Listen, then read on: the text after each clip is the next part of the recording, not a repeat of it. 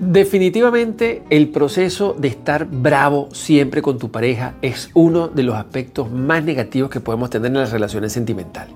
Oye, vale, esa gente que siempre vive brava, que siempre está de mal humor, que siempre está formando rollo, que cualquier cosa que tú hagas, eh, la persona tiene mala cara. ¿ok? Lo que tú hagas, bueno, malo, sí, ajá, de mala cara. Y eso es increíble, eso es increíble, sobre todo porque, bueno, no estamos enamorados, no nos queremos, no, no, no, no, estamos juntos. ¿Cómo es este asunto? Entiendo que puede haber mal humor, entiendo que no siempre estamos así con los dientes pelados, entiendo perfectamente que, bueno, que muchas veces en la vida estamos estresados, estamos cansados, estamos abrumados y tenemos muchas cosas negativas. Pero tú sabes lo que es calarle el mal humor a tu pareja todo el tiempo.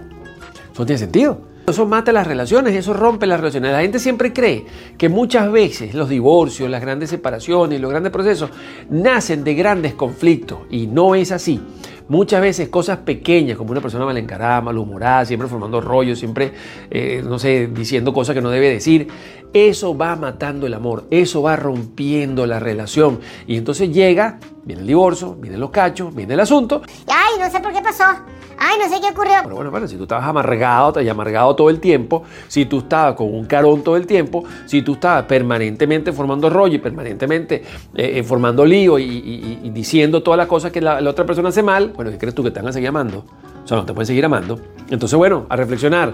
Las personas de mal humor, que vienen de mal humor, mire, las dejan solas, porque el amor se acaba. A esas personas no las aguantan. Te lo digo de frente y sin pena. A esas personas, no las aguantan.